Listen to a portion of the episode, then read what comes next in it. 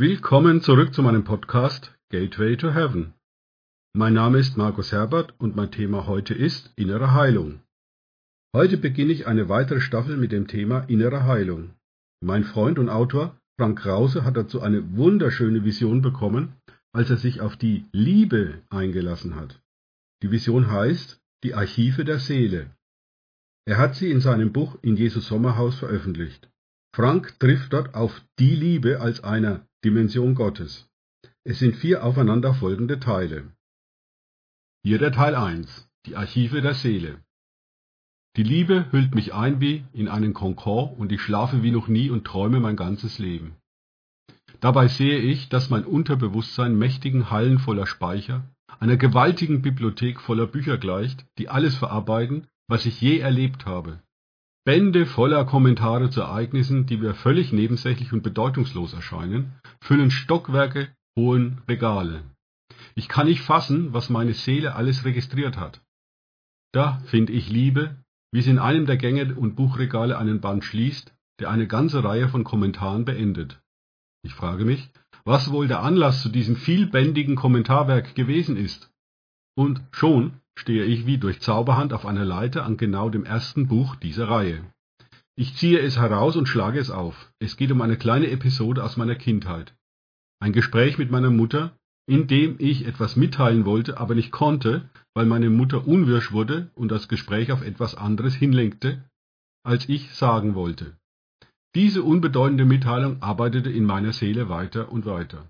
Sie versuchte in ihrem Inneren einfach doch mit meiner Mutter zu reden. Sie spielte Szenarien durch, wie es vielleicht doch zu der Mitteilung hätte kommen können, wenn ich mich anders verhalten hätte. Zu meinem Erschrecken muss ich feststellen, dass meine Seele nach einem Band voller innerer Beschäftigung nicht fertig war mit der Sache. Ich verfolge die frustrierende Geschichte über zig Bände mit Hunderten von Seiten und immer weitergehenden Befassungen mit jener für mein heutiges Verständnis geringfügigen Anfangsfrustration. Meine Seele hat diesem Event sehr viel Aufmerksamkeit und Kraft gegeben.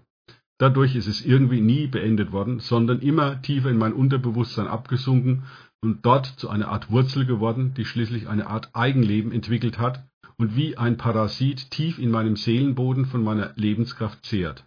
Auweia! Nach dem zehnten Band kann ich nicht mehr weiterlesen.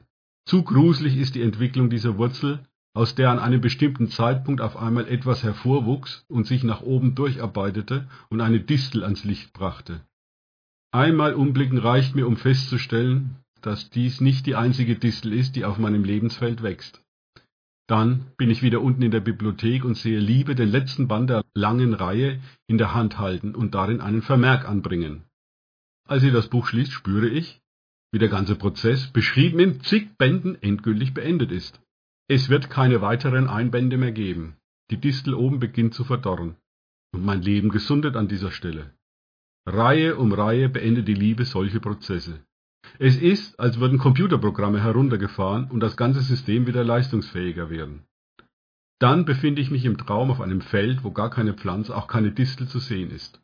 Ganz blank liegt es unter dem Himmel, der über dieses abgeräumte Feld offenbar entzückt ist und bereit, ein Paradies darauf anzulegen. Ich springe vorwärts in die Zukunft und der Garten ist sehr schön geworden. Soweit der erste Teil. Danke fürs Zuhören.